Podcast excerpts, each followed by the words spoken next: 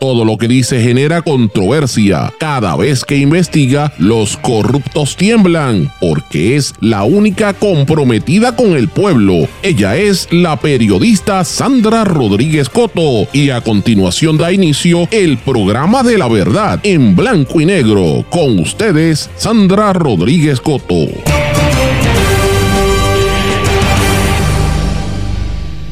Sin cuadrar caja, los contratos en ACES evidencian el caos que hay en salud.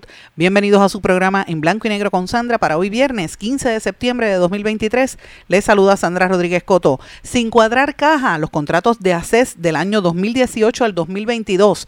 A nueve meses del 2023, la Administración de Seguros de Salud todavía no ha cuadrado los pagos del año pasado ni los de este año. Se desconocen las primas reales que están pagando, pero ya negociaron con dos de las aseguradoras, precisamente las mismas dos que han sido sancionadas por el regulador federal, MMM y Triple S, pero esta vez en el caso Advantage. La agencia federal CMS prohíbe a ambos planes médicos aceptar nuevos aseguradores bajo ciertas cubiertas por no utilizar el 85% de las primas en prestar servicios a los pacientes. Jennifer González se calienta por andar con los brothers del chat, con los corruptos del caso del chat de Telegram del exgobernante Ricardo Rosselló.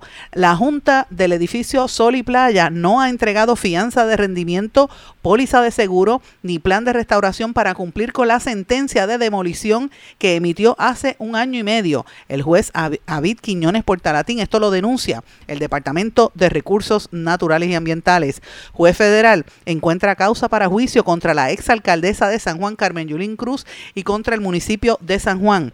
Una legión de troles boicotea la reseñas de Me Toca, una aplicación de igualdad y valoración de la app que busca favorecer un reparto equitativo de las tareas del hogar se hunde en su primera semana de vida. Vamos a hablar de estas y otras noticias en la edición de hoy de En Blanco y Negro con Sandra. Este es un programa independiente, sindicalizado, que se transmite a través de todo Puerto Rico en una serie de emisoras que son las más fuertes en sus respectivas regiones por sus plataformas digitales, aplicaciones para dispositivos móviles y redes sociales y estas emisoras son Cadena WIAC, compuesta por WIAC 930 AM Cabo Rojo Mayagüez, WISA WISA 1390 AM desde Isabela, WIAC 740 desde la zona metropolitana. Nos sintonizan también por WLRP 1460 AM Radio Raíces, La Voz del Pepino en San Sebastián, por X61 que es el 610 AM y el 94.3 FM, Patillas, Guayama y todo el sureste del país. WPAB 550 AM Ponce, ECO 93.1 FM y desde mundolatinopr.com y de todas las plataformas de, de, podcast. Una vez este programa sale del aire, nos mantenemos en contacto, pero vamos de lleno con los temas para el día de hoy. En blanco y negro con Sandra Rodríguez Coto. Muy buenas tardes y bienvenidos a esta edición de En Blanco y Negro con Sandra. Espero que estén todos muy bien. Terminamos una semana que ha sido bien fuerte de noticias, pero eh, evidentemente nos estamos preparando una transición para lo que va a estar ocurriendo aquí en las próximas dos semanas. Hoy es viernes y vengo con noticias de salud, como ustedes escucharon en los titulares, los temas relacionados a temas que hemos venido investigando y trabajando en los últimos días, pero quiero anticiparles que la semana que viene esto va a estar bien caliente y va a haber noticias grandes que tienen que ver con lo que está pasando en la televisión puertorriqueña. Pero bueno, eso vamos a esperar a que se dé el momento la próxima semana lo que quiero es que anticiparlo porque usted tiene que estar listo. Después no se sorprenda cuando vea los incidentes que van a estar ocurriendo en Puerto Rico en los próximos días. Pero bueno, hoy, como les dije, los titulares se escucharon, venimos con varias noticias importantes del caos que hay en la salud. Puerto Rico está colapsando, mis amigos, prácticamente en todos los renglones. O sea, tenemos problemas en, la, en educación, en salud, en vivienda, en el trato a los envejecientes, en todos los sectores. Y a veces vemos que los políticos están más pendientes a revalidar en los puestos y acomodarse que a realmente a resolver los problemas. De hecho, cuando uno mira la forma en que eh, se expresan y quién sale en defensa de la que es aspirante a eh, secretaria de Educación y a la secretaria de la Familia, uno dice, pero es, es como si fuese otro planeta, o sea, es todo color de rosa pero cuando usted habla con algún maestro en una escuela pública o con algún padre y usted se entera de cómo están pasándola tan mal en las escuelas esos maestros, usted dice, bueno, es una desconexión. Esta gente que entra al poder se cree que son los intocables y se creen que están por encima del resto del planeta. Tú sabes, es una cosa bien dura, pero el pueblo ya está muy atento a todas estas situaciones y ya no hay tolerancia. Así que yo creo que aquí van a haber unas movidas muy interesantes en los próximos meses y también tienen que ver con el pillaje y con, con que la gente ya está harta de tanto pillaje y tanta mentira, ¿verdad? Y una, uno de los renglones donde más hemos visto este, este tipo de situación es en el tema de salud. Estamos en récord cubriendo todo lo que ha estado ahora aconteciendo, que usted ve en las primeras planas de los periódicos de nuestro país y en los noticiarios, en los canales de televisión que están finalmente hablando del caos que hay en la administración de los seguros de salud de nuestro país. Pero los que siguen este programa saben, porque están aquí siguiéndonos hace mucho tiempo, que nosotros estamos en récord cubriendo esto año tras año y que el año pasado tuvimos más de ochenta y pico de artículos en los últimos dos meses y medio sobre la transición tan atropellada que estaba haciendo la directora ejecutiva de ACES de entonces, Edna Marín, eh, para eh, ¿verdad? tratar de cuadrar caja con la, el plan de salud del gobierno, el plan vital que cubre casi una tercera parte de la población.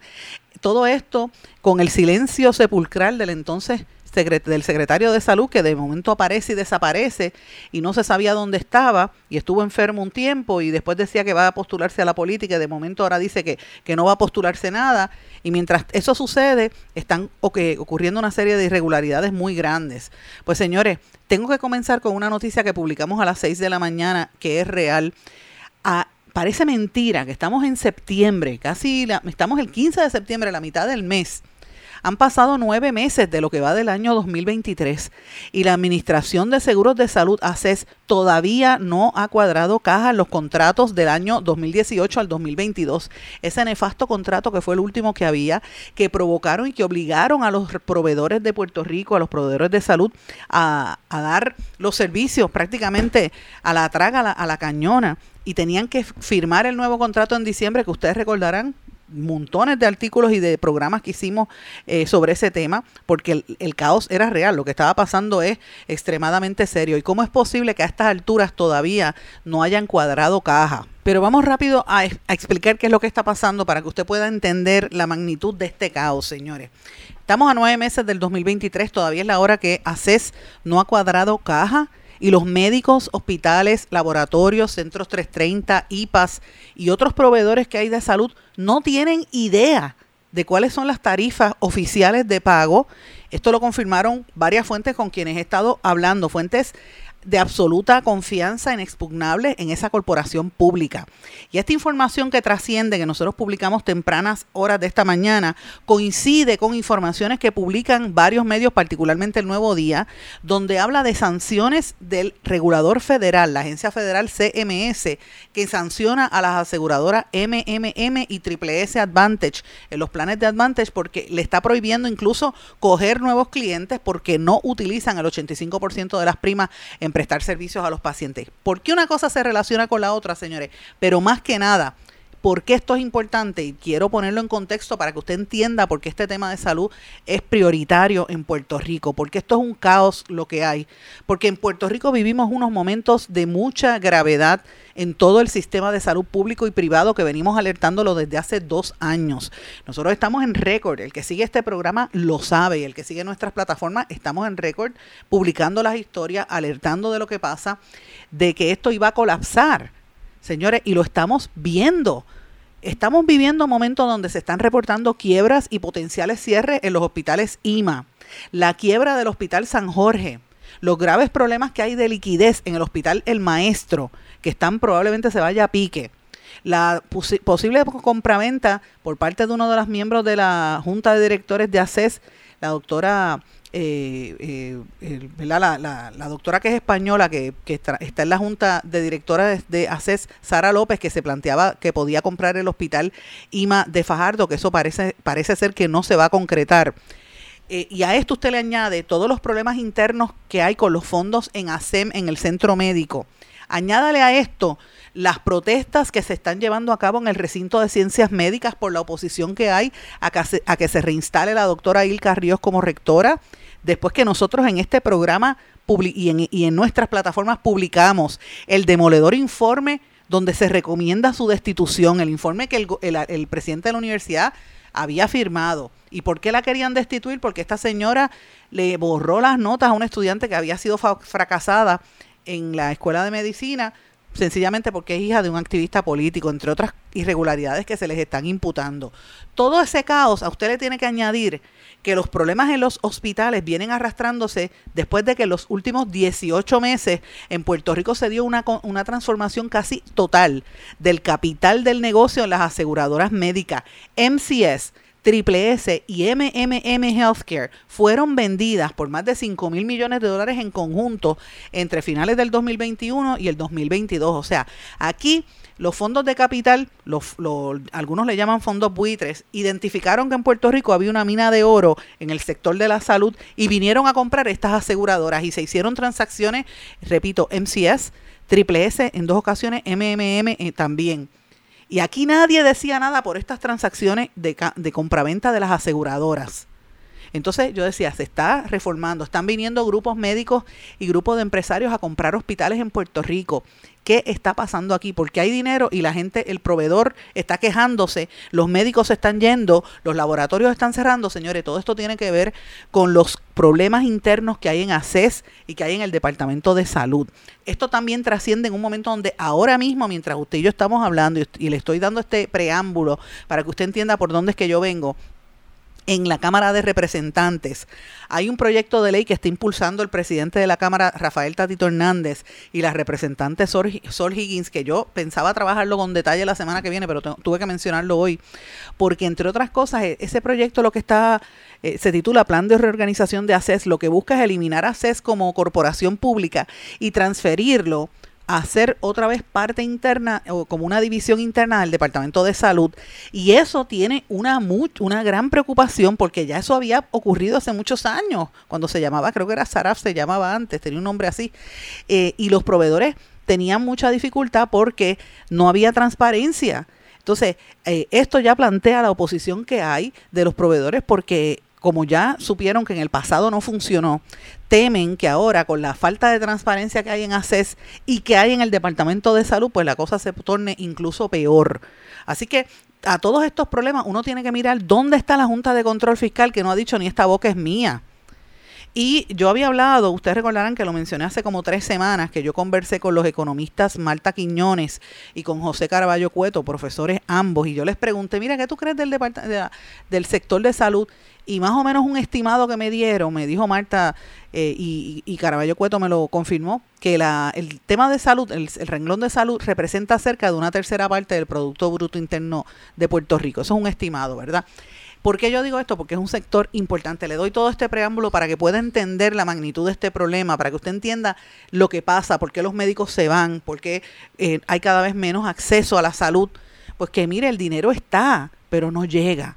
Pues mire, señores, lo que hemos eh, publicado hasta ahora y lo que hemos corroborado es que a nueve meses de lo que va este año todavía es la hora que la Administración de Seguros de Salud no ha cuadrado caja. Los médicos, hospitales, laboratorios, centros 330, centro IPA, centro de rayos X, centro de laboratorios, todos los proveedores no tienen idea de cuántas son las tarifas oficiales de pago y el contrato vigente para los años 2018 a 2022 eh, que las aseguradoras del plan todavía no cuadra.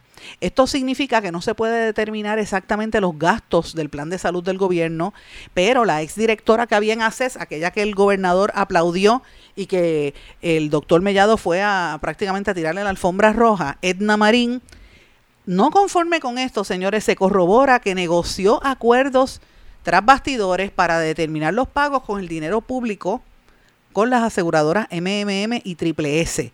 Esto se hizo de espaldas a la Junta de Directores de ACES, cuyos miembros desconocen qué fue lo que se acordó. Y yo reitero públicamente la exigencia que hemos hecho para que la Junta de Directores de ACES haga públicas las minutas de sus reuniones es hora de que los miembros de ACES den a conocer al país el desmadre que había allí y por qué en esa junta de directores había tanta división eh, y tanta querella de que mientras ellos hacían algunas peticiones de información, Edna Marín andaba por la libre haciendo lo que le daba la gana en ACES y esto ha sido aplaudido por el secretario de salud y por el mismo gobernador. Así que es importante que hagan públicas esas, esas minutas que estamos solicitando hace varias semanas y hace varios meses, que se han negado a darlas públicas porque demostraría todo lo que estamos diciendo. Y a mí me gusta poner las cosas en perspectiva. Esta petición yo la he hecho pública muchas veces y privadamente también. Los miembros de la Junta de ACES es una gente que tiene sobre sus manos un poder muy fuerte. Eh, controlan el sistema de salud para una tercera parte de los puertorriqueños. ¿Quiénes son esas personas? Mire, el presidente de la Junta es el secretario de Salud, el doctor Carlos Mellado, que está sencillamente se ha, rechazado hablar con nosotros y contestar preguntas porque él sabe que nosotros le vamos a hacer las preguntas correctas y no vamos a estar cargándole la cola. Si lo hace bien se le aplaude, pero como lo está haciendo mal hay que cuestionarlo. ¿Por qué el silencio del doctor Mellado? El, el, señor Marcos Vidal, que era vicepresidente, que todo el mundo lo conoce de la industria de seguros. El licenciado Omar Marrero de AFAF, que nunca iba a las reuniones, pero sabe lo que está pasando. Lo mismo pasa con el licenciado Juan Blanco Urrutia, director ejecutivo de OGP el doctor Carlos Rodríguez Mateo de AMSCA, que está en campaña política, pero todavía es la hora que no ha dicho nada sobre el informe de salud mental que destruye a APS desde, noviembre del año pasado, finales de octubre, principio de noviembre, que nosotros los dimos a conocer que Edna Marín lo tuvo escondido por meses. ¿Por qué el silencio? Si, si escondió eso, pues ya usted entiende por qué esconde el caos que hay con el manejo del capital.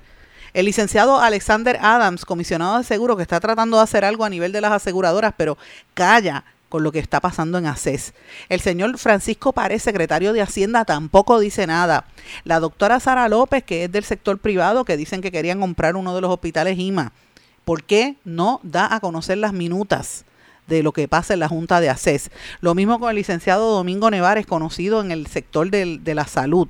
Con Lilian Rodríguez Capó, que ahí hay unos este, conflictos de intereses serios, pero la nombraron en la Junta, ya es la de la de el, negocio de vacunas Voces. Y lo mismo con el doctor Jorge Gess de los, de los IPA, de los proveedores IPA, a quien conozco, a casi todos estos yo los conozco, señores, eh, pero le pregunto, ¿por qué no hacen públicas las minutas? Porque esto corroboraría lo que estamos diciendo. Señores, este contrato no se ha firmado. Entonces, ¿qué pasa? ¿Por qué lo negocian con Triple S y con MMM? ¿Dónde quedan las otras aseguradoras del Plan Vital? Señores, Menonita y First Medical no son parte de ese acuerdo confidencial que negoció Edna Marín y ese chanchullo que había allí. Y lo estoy corroborando con fuentes de entera credibilidad. Si lo fueran, yo lo digo también, pero ni Menonita ni First Medical están en esos chanchullos. Entonces, estas negociaciones que fueron beneficiosas para las aseguradoras Triple S y MMM que están enfrentando problemas precisamente por las reducciones en fondos en los planes Medicare Advantage. Y fíjense hoy, el periódico El Nuevo Día publica en una de las historias de portada una sanción, corrobora lo que nosotros habíamos dicho aquí hace tres semanas, que estaban investigando, señores, pues mire, el regulador federal, CMS, acaba de eh, sancionar a Medicare y mucho más, o sea, MMM y a Triple S porque están, van a poder entrar a hacer, a vender los Medicare Advantage, pero no, no van a poder coger más clientes de los que tienen. Sencillamente porque no utilizaron el 85% de las primas en prestar servicio a los pacientes. El servicio era el, el groomer de perro y esas cosas. O sea, miren, miren cómo se vota el dinero en nuestro país. Entonces, todo esto se relaciona una cosa con las otras. Estas dos aseguradoras fueron beneficiosas, las negociaciones que, se, que hizo Edna Marín a nivel de ACES beneficiaron a esas dos aseguradoras, MMM y Triple S, que están teniendo problemas debido a las reducciones en los fondos en los planes Medicare Advantage. Por lo tanto, todas las aseguradoras médicas del país están tratando de retener la mayor cantidad de contratos y fondos posibles a través de la reforma, o sea, el plan vital, que es el que tienen seguro. El informe actuarial que preparó la firma Milliman, que yo siempre hago esto a referencia, ese informe lo preparó a finales del año pasado, certificó las cifras y pagos hasta el mes de abril del 2022. Esto es para el contrato pasado, del 2018 al 2022. Es decir, se estipulaba cuánto era que se le debía pagar a los proveedores hasta el mes de abril. Sin embargo, estuvieron nueve meses, o sea, de, enero, de abril, mayo, junio, julio, agosto, septiembre, octubre, noviembre y diciembre sin dar datos. En diciembre, antes de que Milliman culminara las funciones de ese año, dejó una certificación oficial con las cifras. En medio de las negociaciones para el nuevo contrato de servicios del Plan Vital, que es el que está ahora mismo vigente, la entonces directora Edna Marín no reconoció las cifras que certificó Milliman. Además, negoció y propició acuerdos confidenciales, como, como reitero, con dos de las aseguradoras, Triple S y MMM, según las fuentes. Y una de las fuentes me dijo, Todo esto fue en perjuicio de, todo el sistema porque al día de hoy no se tiene idea de lo que está pasando con el dinero de ACES. Y lo que es peor es que esto incluye las primas correspondientes al año 2023 que todavía hoy, a nueve meses del 2023, nadie sabe. O sea, Miren lo que les estoy planteando. El presidente de la Junta de Directores es el secretario, el doctor Carlos Mellado. Y reitero, él se, se niega a, conceder entrevistas y aclarar el récord con blanco y negro con Sandra, como hemos estado exigiendo. El doctor tiene todos mis contactos, él puede llamar y con mucho gusto lo vamos a recibir, pero le vamos a hacer las preguntas. El efecto de este caos, y me dijo otra de las fuentes, el efecto de este caos es que ninguna aseguradora hasta ahora ha entregado a los proveedores las primas correspondientes para el 2023, a pesar de que ACES ha desembolsado cifras multimillonarias de fondos públicos, dijo otra de las fuentes. Entonces, esto añádale todos los problemas que estoy diciendo del renglón de la salud, con las quiebras de los hospitales, con la salida de médicos, con el problema que hay, y ya usted entiende ¿verdad? la perfecta tormenta que se está eh, se cierne sobre el sistema de salud de nuestro país. Los agencias federales, CMS, como dije, y esto lo publica hoy el Nuevo Día, está prácticamente sancionando a MMM y a Triple S precisamente por este tipo de cosas. La prohibición, según las cartas examinadas, se produce luego de tres años, tres años de violaciones consecutivas al requisito de 85% de lo que yo le llamo el MLR, Medical Loss Ratio. Ese es un término que utilizan en el, en el argot ¿verdad? de este negocio de la salud, porque es un negocio, que es el requisito que tiene que, ver el, el porciento de ganancia versus cuántos que dan el servicio. Eso no lo garantizaban. Y aquí el doctor Carlos Mellado en este programa, en este programa Carlos Mellado se comprometió a exigir que el, el MLR fuera el correcto. Entonces, como su protegida Edna Marín permitió que MMM y Triple S hiciera lo que les daba la gana. Por lo menos los federales a nivel de, de, Medicare Advantage están poniendo un freno, pero ¿qué está pasando con el plan regular de salud? Esa es la pregunta que, nos tenemos que hacer. ¿Dónde están esos millones? ¿Dónde está ese dinero que se supone que ya hubiesen eh, cuadrado la caja? Después se preguntan por qué los médicos se van. ¿Por qué se preguntan por qué cierran los laboratorios? Porque todo esto está pasando. Esto, eh, em, CMS está investigando en Estados Unidos también, ¿verdad? Y ha, puesto y ha impuesto unas sanciones en diferentes lugares. Pero lo que pasa en Puerto Rico es importante porque el próximo 15 de octubre empieza de nuevo la campaña para los planes Medicare Advantage y usted va a ver las 10 millones de dólares gasta cada uno en publicidad y usted va a ver a todos los supuestos periodistas haciendo anuncios de, mire, la, bien antiéticos, de que firme con, con MMM o con Triple S o lo que sea, o la que sea, usted los escucha por la radio y la televisión y los viejitos bailando y la y el Advantage y, y, te cortamos el pelo y te, y te hacemos el groomer y te llevamos al perrito y, y te cortamos la, la grama de tu casa, pero a la hora de la verdad cuando el viejito va a buscar el medicamento no se lo cubre. ¿Por qué? Y cuando el médico va a cobrar, tampoco se lo cubre. Esa es la pregunta que nos tenemos que plantear, señores. Entonces, hoy plantea el nuevo día en su historia de portada que está en la mira las pérdidas que reclaman las aseguradoras Advantage.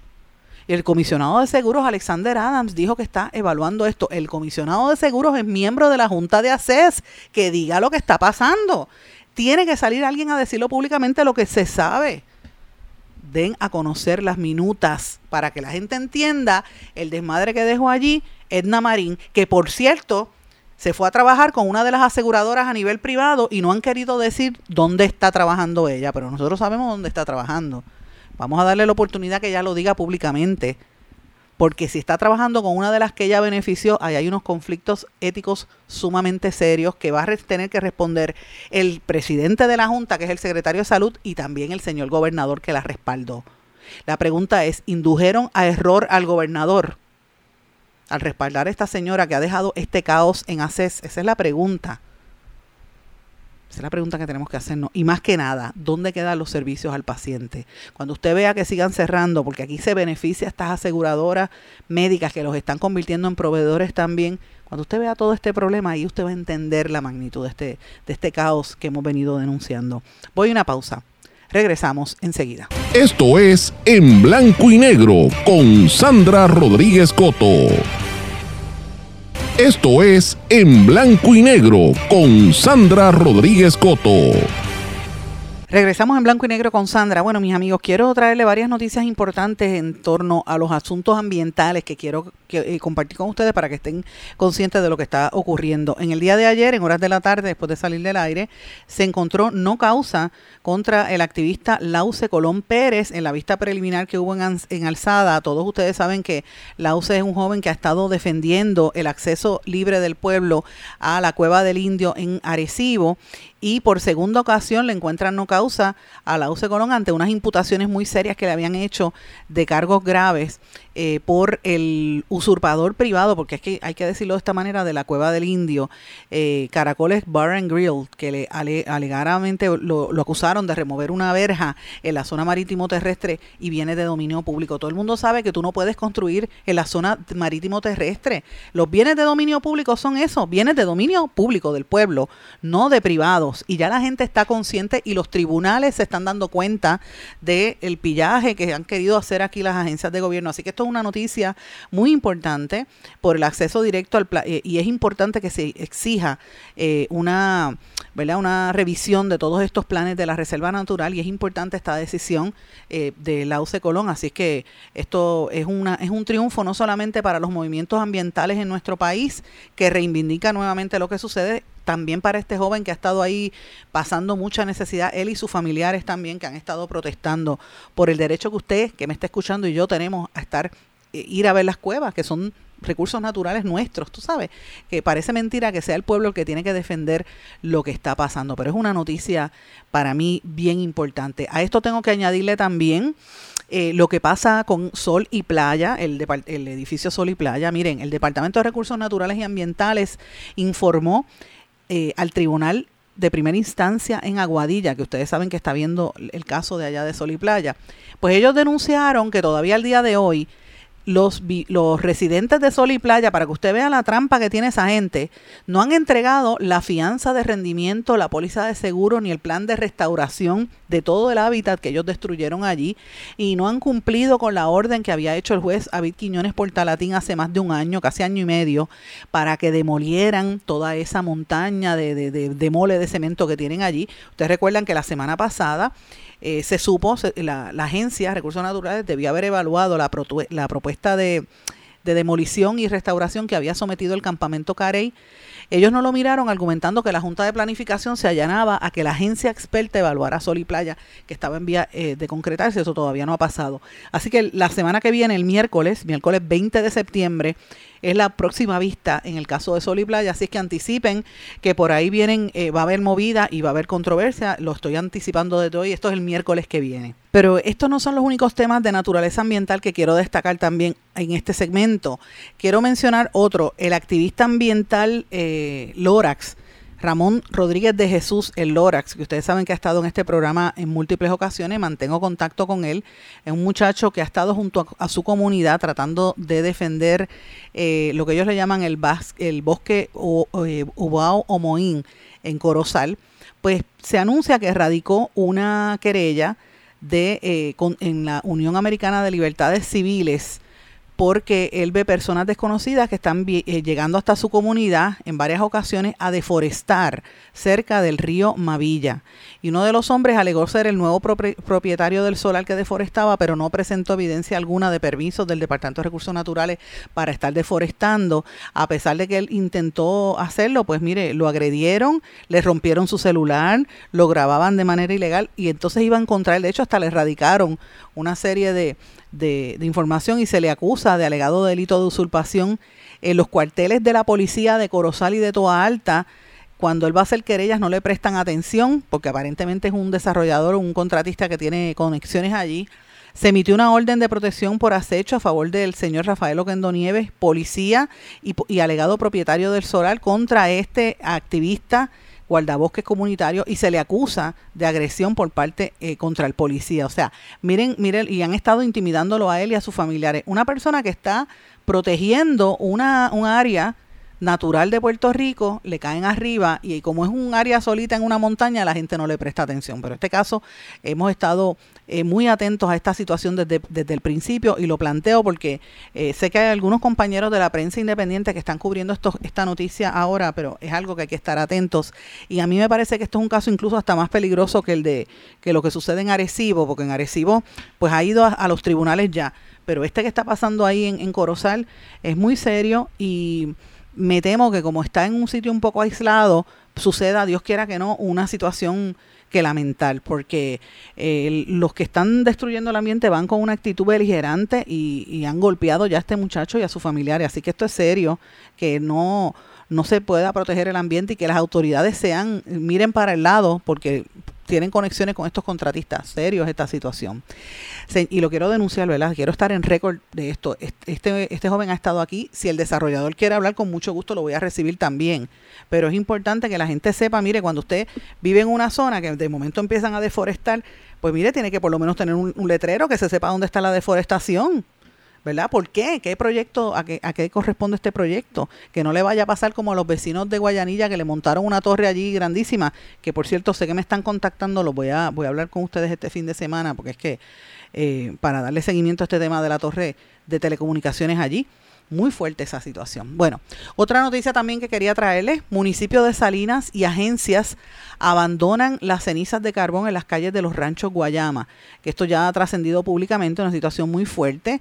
Eh, la alcaldesa de Salinas sigue demostrando la incompetencia y la negligencia en el ¿verdad? En, atender con tiempo los problemas ambientales que tiene allí. Usted vamos en récord denunciando que ella fue parte de los que hacían paris en la bahía de Jobos allí eh, echando bebidas alcohólicas y poniendo música y llevando lanchas y, jet ski donde están los hábitats de los de los pobres, eh, los animalitos estos, los, los, manatí, que usted sabe que a cada rato aparece uno muerto en esa zona, que es una reserva natural, que hacían hasta espuma y pues mire, la alcaldesa hacía eso. Y rellenaban zonas también, se sabe que su marido era uno de los que rellenaba y esto lo denunciamos hace más de un año, con evidencia. Pues mire, esta misma alcaldesa de Guayama, de Salinas, ahora está siendo objeto de unas críticas porque eh, las cenizas tóxicas de carbón con las que rellenaron las calles en esa zona, pues cuando llueve empiezan a regar si está todo el mundo enfermo. Entonces hay una, promesa de que las van a remover y la alcaldesa dice que no consiguió los chavos para removerla, pero el problema no es eso, ¿por qué lo hicieron en primer, de, primera plana? ¿Por qué en primera instancia? ¿Por qué tiraron esas cenizas allí? Para que usted vea cómo están destruyendo nuestro ambiente la alcaldesa de San Juan alegó haber tenido 8, de, San Juan no, de Salina, alegó haber tenido 8 millones de dólares asignados para el proyecto que no eran supuestamente suficientes para extraer la ceniza, pero el problema es que no se mueve. Entonces, ¿dónde están recursos naturales? Más de un año después de evaluación y el gasto de 80 mil dólares en fondos municipales en un análisis innecesario de los suelos, todavía es la hora que no han removido nada y la gente está enferma. Así que, eh, y son cenizas de AES para que usted vea. Pero aquí no, hay, no es solamente tirarle al gobierno estatal. ¿Qué pasa con la EPA? que están arrastrando los pies también Carmen Guerrero sobre este tema, que ustedes sabían que había una querella ahí, hay una, hay una querella que está enfermando a la gente con ese montón de cenizas que están respirando frente a su casa. ¿Usted se imagina eso? Es terrible esta situación en Puerto Rico. Eh, lo más terrible es que esto pasa como pues, otra noticia más. La gente como no le importa. Yo digo, oye, pero, pero ¿dónde? No se supone que aquí haya unas agencias de protección ambiental. No se supone que hayan unas agencias federales que hagan y que vigilen que estas cosas no sucedan. Pues de eso que estamos hablando, mis amigos. Esto es algo extremadamente serio. No podemos cogerlo a relajo. Esto estamos hablando de algo extremadamente serio. Pero bueno, otro tema que quería traerles también importante. Carmen Yulín Cruz, la ex alcaldesa de San Juan. Miren esto. Ha salido una, el juez federal Dani Domínguez, juez federal del Tribunal de San Juan, dictó una sentencia en contra de la ex alcaldesa de San Juan, Carmen Yulín Cruz, y contra el municipio de San Juan. El licenciado Mariani Franco, que representa al municipio de San Juan en un tercer intento fallido, no logró que se desestimara la demanda en contra del municipio y contra Carmen Yulín por violación a derechos civiles en contra de un sargento de la policía municipal. Y usted dirá, ¿qué pito toca Carmen Yulín si, si ella perdió? El alcalde ahora es Miguel Romero. Pues mire, él es el que está pagando los platos rotos de esta situación. Hoy una demanda que presentó este sargento, Luis Camacho Ortiz, que había sido despedido, él alegó injustamente, por supuestamente ser el dueño de un medio digital, una página web, que se dedicaba a tirarle a la alcaldesa y a publicar noticias que a ella no le agradaban. El sargento lo, lo destituyen, pero luego los, los volvieron a poner en su puesto en marzo del 2022. El paga y el municipio tuvo que pagar cerca de cinco años de sueldos y vacaciones dejados de devengar por la expulsión ilegal que le hicieron por parte de la, cuando la alcaldesa lo, lo votó, cuando Carmen Yulín lo votó. La ex alcaldesa Yulín no intentó, no, no prestó declaración pero el juez la obligó a prestar testimonio en la demanda en el Tribunal Federal en su contra. Los abogados del sargento, que son Jane Becker Whittaker y Jean-Paul Bicepo García, lograron demostrar a través del descubrimiento de prueba que sí hubo una expulsión ilegal por parte de la alcaldesa, quien enfrenta la demanda en su carácter personal. Pero en la demanda federal también Camacho Ortiz exige que se ordene al municipio de San Juan que se abstenga de discriminar contra sus empleados por utilizar su derecho a la primera enmienda de la Constitución de los Estados Unidos y que se le paguen dos millones de dólares en daño, además de costas de abogado. Eh, en un, eh, esto es importante porque lo estoy planteando, señores, porque eh, tiene que ver con el derecho a la expresión que está garantizado por la Constitución de los Estados Unidos y la de aquí también, pero tú eres empleado y vas a tener un website para hablar mal de pestes de tu jefe, mire la situación en la que se pone, ¿verdad? A nivel político, por, por eso es que a él lo destituyen. Hay un proceso similar a nivel estatal eh, que donde está representando nada más y nada menos el que el licenciado Michael Corona, el mismo que representa a los racistas de, de, allá de Canóvana y el mismo que me vino a tratar de abrir la boca y hablar pestes mías en las redes sociales, este licenciado Michael Corona, que todo el mundo sabe su historia. Está reclamando 50 mil, 500 eh, mil dólares al municipio de San Juan, 300 mil dólares a la alcaldesa Carmen Yulín Cruz, 250 mil dólares a la licenciada Marta Vera Ramírez y 100 mil dólares a Carmen Serrano, a Compi, que era la de prensa. También pide el pago de 150 mil dólares por supuestamente violentar la ley de no represalias. Según dicta la ascendencia del juez, se ordena al municipio intentar llegar a un acuerdo con el sargento y de no lograr un acuerdo, el jurado federal deberá pasar juicio sobre los actos de la alcaldesa en carácter personal y la responsabilidad del municipio. Así que veremos a ver cuán real es este caso y en qué queda este caso, ¿verdad? Pero veremos a ver qué sucede. Eso es lo que está trascendiendo durante el día de hoy. Hago una pausa, regresamos enseguida. Esto es En Blanco y Negro con Sandra Rodríguez Coto. En mi pueblo se chinchorrea bien duro. Aquí me cubre mi plan médico y en tu pueblo también. En mi pueblo es donde tenemos las mejores vistas. Aquí cubre mi plan médico y en el tuyo también. En mi pueblo se goza de verdad.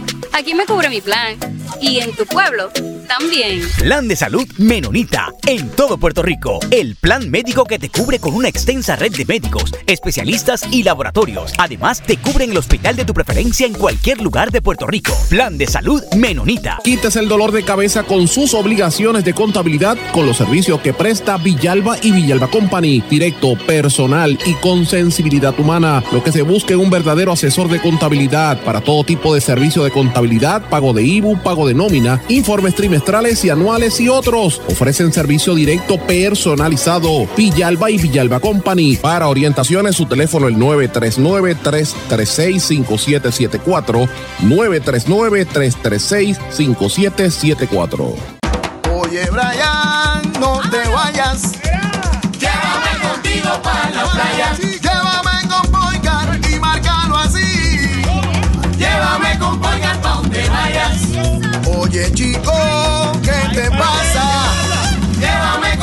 para la playa, para el chinchorro, para el trabajo, para la rumba, para la playa. Llévame con Boygar donde vayas. Vamos con Boygar. Legisladores, no al proyecto del Senado 258. Este proyecto de ley 258 tiene una enmienda que permite a las farmacias realizar pruebas de laboratorio. El laboratorio es el único lugar autorizado en ley para la realización de pruebas y reportar resultados. El laboratorio clínico lleva controles específicos para ofrecer resultados exactos en los que puedes confiar para el cuidado de tu salud. No te arriesgues por la salud de todos. Dile no a la enmienda que permite la realización de pruebas de laboratorios en las farmacias. Legisladores, voten no al proyecto del Senado 258. Mensaje de la Asociación de Laboratorios Clínicos de Puerto Rico. Esto es En Blanco y Negro con Sandra Rodríguez Coto. Go ahead. Make a wish.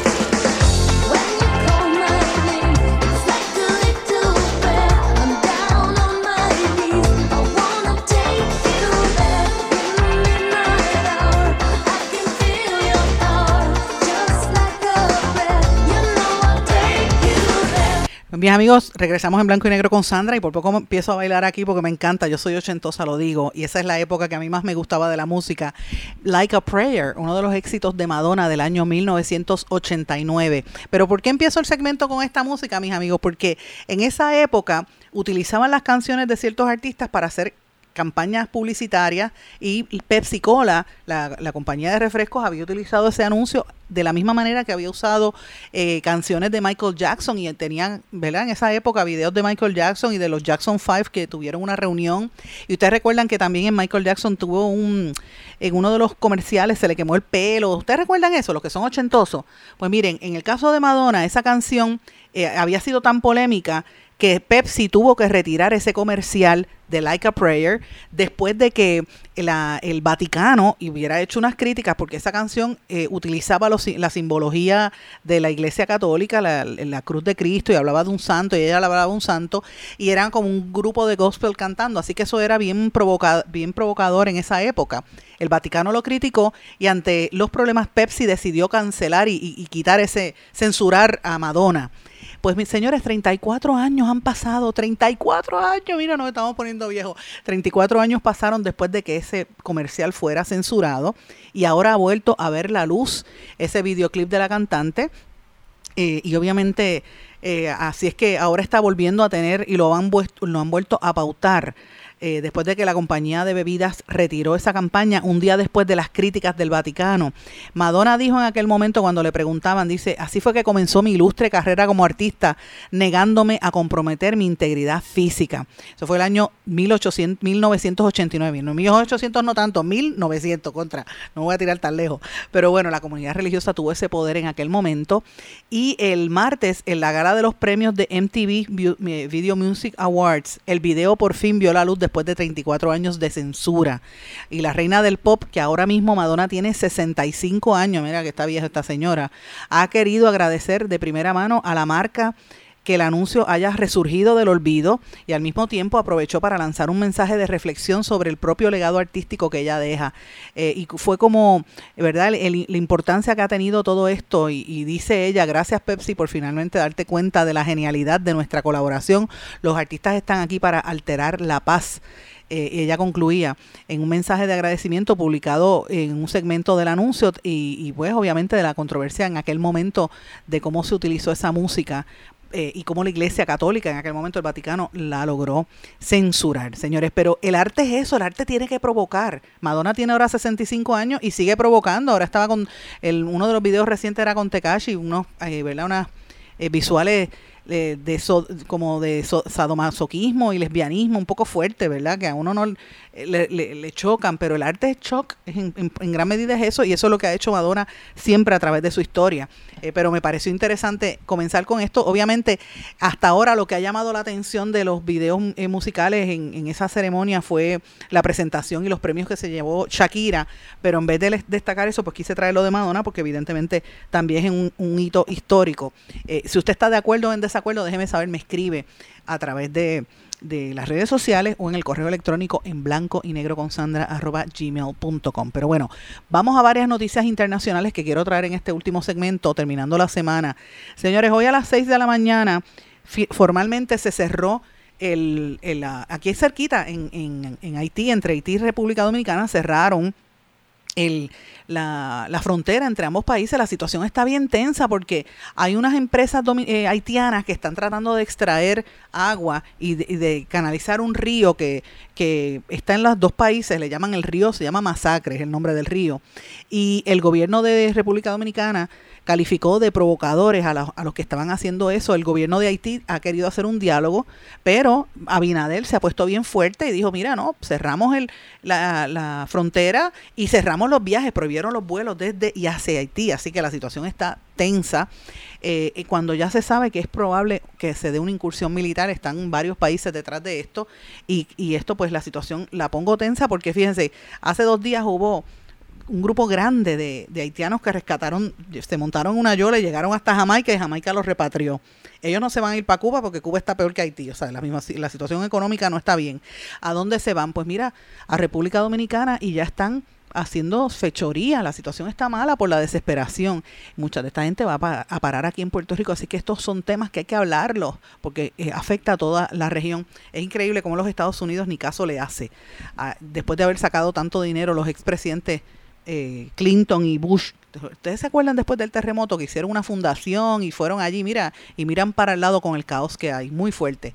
Esto coincide con otra situación también que se está dando en el Caribe, que quiero destacarlo, porque aquí en Puerto Rico de estas cosas no se hablan. Miren, en Cuba hay una reunión de la, la cumbre del G77 coordinada por China y hay un montón de países allí. ¿Y usted sabe quién, el primero en llegar, quién fue? Abinader, el presidente dominicano, que se montó en un avión esta mañana en medio del revolú con Haití y se fue para La Habana. Mire lo que está pasando en Cuba, todas estas reuniones que se están dando con todos estos líderes políticos en un país que está en, en- enfrentado con los Estados Unidos, con un Estados Unidos le tiene el, el ¿verdad? El, el- este estas restricciones que le tienen con el embargo. Sin embargo, ellos siguen haciendo estos negocios. Y Puerto Rico, que estamos a menos de 100 millas de distancia, no nos enteramos, no se habla de esto, porque estos son temas que quieren al pueblo puertorriqueño enajenado, quieren al pueblo puertorriqueño ignorante. Por eso siempre yo, por lo menos le traigo la información, usted procure buscarla y usted llega a su propia conclusión, son temas que hay que estar mirando. De la misma forma, traigo otro tema que tampoco aquí ha prestado atención. Eh, aquí mencionaron que estamos todo el año en temporada de dengue y que Puerto Rico pues ha habido uno- algunos brotes de dengue que la gente está, tiene que estar pendiente, pero esto lo han minimizado. ¿Por qué lo traigo ahora, señores? Miren, cuando uno mira las noticias del Caribe, yo me dedico a hacer, ¿verdad? Resumen de noticias todos los días, por la mañana, antes de las 6 de la mañana ya usted lo tiene. Eh, y yo he estado viendo las noticias en nuestra región. En las islas de las Bahamas encontraron, reportaron un brote de más de 100 casos de dengue de un día para otro. Eso fue hoy, esta mañana. En Jamaica, el ministro de Salud está alertando que hay una nueva cepa peligrosa del mosquito de dengue. En República Dominicana eh, también se han reportado unas alzas en los casos de dengue. O sea, estamos hablando de la región del Caribe, nuestros vecinos más cercanos, y no vemos aquí en Puerto Rico como si eso no estuviera pasando aquí. ¿Es que no está pasando o es que no se está diciendo? Son preguntas que tenemos que plantearnos, ¿verdad? Yo, yo lo pongo en duda y, y lo planteo para que uno lo piense. Uno dice, bueno, pues ¿dónde estamos? No sabemos dónde estamos. Así que me parece que esto es, no sé, es algo que me parece a mí que es importante. Señores, y termino con dos temas que también quiero destacar. Yo sé que está todo el mundo hablando del hijo de Biden, que si te era tecato y toda la historia. Mire, esa es una historia entre lo de Biden y, el hijo de Biden, Hunter Biden, y lo de los casos de Trump. Ya uno está apestado, porque esas son las noticias principales. En Estados Unidos hay una noticia que para mí es mucho más importante, que lo publicó en horas de la mañana el medio Axios que dice que ha roto récord la cantidad de school shootings, de los, de los um, tiroteos en escuelas, con otro récord anual impresionante en la nación americana, de acuerdo al National Center for Education Statistics. Y dice que eh, la situación ha estado creciendo de manera exponencial y que no dicen nada. Son 93 eh, eh, school shootings, ¿verdad? Tiroteos en escuela en lo que va de este año escolar. En ciento, perdóname, 188 school shootings en el año 2021-2022, ese año escolar, 188. Eso es 93 más que el año anterior. Así que esta escala eh, es una escalada que sigue aumentando y prevén que este año 2023 sea incluso mayor. El 98% de los que disparan en las escuelas elementales y secundarias en los Estados Unidos entre el año 2000 y el 2021 eran varones. O sea, ¿qué está pasando en las mentes de estos jóvenes estadounidenses para que entren como lobos solitarios a, entrarle a tiros a la gente en las escuelas? Pues mira, es preocupante qué pasa al interior de esa nación que la gente vive en ese aislamiento, que se siente con la con el deseo de entrar a tiro. ¿Y por qué esto es importante para nosotros? Pues mire, muchos puertorriqueños, la mayoría de los puertorriqueños viven en los Estados Unidos. Aquí vienen a reclutar maestros todo el tiempo y muchos de estos son hijos, padres, parientes de nosotros los puertorriqueños y que se enfrentan a esta realidad. Así que tenemos que estar atentos a esa noticia que para mí es importante, muy importante. Termino con una nota, eh, dos notas importantes. El gobierno de Bolivia quiere que se desclasifique la hoja de coca de su estado en su estado natural de la lista de la Convención Única de sobre estupefacientes de la Organización de las Naciones Unidas, para lo que plantea desarrollar tres estrategias que apuntan a conseguir ese objetivo. Dicen que es un discrimen perverso de una planta ancestral de los indígenas allí en, en Bolivia. Así que ellos están tratando de combatir la desinformación sobre lo que es la hoja de coca, actuar y dar un salto urgente para promover eh, cómo se utiliza esto para prácticas ancestrales y para medicamentos, no, no necesariamente para el consumo de estupefacientes. Así que ellos están buscando promover las propiedades farmacológicas, toxicológicas, los usos médicos y las aplicaciones terapéuticas que tiene, sobre todo para las comunidades originarias, el uso de la hoja de coca. Obviamente esto va de la mano con todos estos procesos de. La, la, filosofía de, de, liberalizar el tema de las drogas y, pues la coca se ve desde ese ángulo de, de, del tema de la droga pues muy fuerte. Y termino con una noticia de los trolls pero no en Puerto Rico. Es el Ministerio de Igualdad de España presentó ayer una aplicación, perdón, el, la semana pasada, el jueves pasado, una aplicación que se llama Me Toca, una aplicación eh, pensada para favorecer el reparto equitativo de las tareas domésticas y los cuidados. O sea que hombres y mujeres hicieran lo mismo, que tú llegas a, tu casa, el hombre friega, o tú friegas o tú cocina, pues él friega, o viceversa, ¿verdad? Y se, se, se repartió esa, ese app en España que tuvo una valoración eh, baja, 1.4 en Android y 1.7 en iOS, siendo 1 la peor puntuación posible y 5 la mejor. La aplicación cuenta con cerca de 2.000 reseñas sumadas a las del sistema operativo de Google y de Apple. Y esto es una, una cantidad muy poquita teniendo en cuenta la cantidad de gente que, que, utilizan esto. Entonces la pregunta es ¿por qué? ¿Por qué las reseñas son negativas? Pues señores, entre el, el jueves 7 de septiembre y ayer 14, la cantidad de trolls en contra, trolls machistas en contra de la aplicación diciendo que los hombres no tienen que estar fregando, no tienen que estar cocinando, pues cayeron arriba y eso logró neutralizar el crecimiento de la aplicación y parar, pararlo para que la gente no lo viera. Así que miren, miren hasta dónde llega el machismo en algunos sectores. Lo planteo porque como las la feministas en Puerto Rico siempre habla de combatir la violencia de género. Muchas veces la violencia se trata de combatir de esta forma, diciendo, mira, si tú vas a tu casa, el cocinar y fregar o, o, o, barrer no, no dice, no es una cuestión por género, no se supone que te toca a ti por ser mujer. Las, las, ¿verdad? Las tareas en el hogar se pueden compartir porque si la mujer trabaja afuera o en la casa también tiene derecho a, compartir sus responsabilidades, ¿verdad? Pero evidentemente los machistas se imponen y utilizan las tecnologías para impedir que, que, logre mayor difusión. Mire qué cosa más interesante y eso está pasando ahora mismo en España. Con esto, mis amigos, les he querido presentar un panorama bastante completo de lo que pasa a nivel local y a nivel internacional.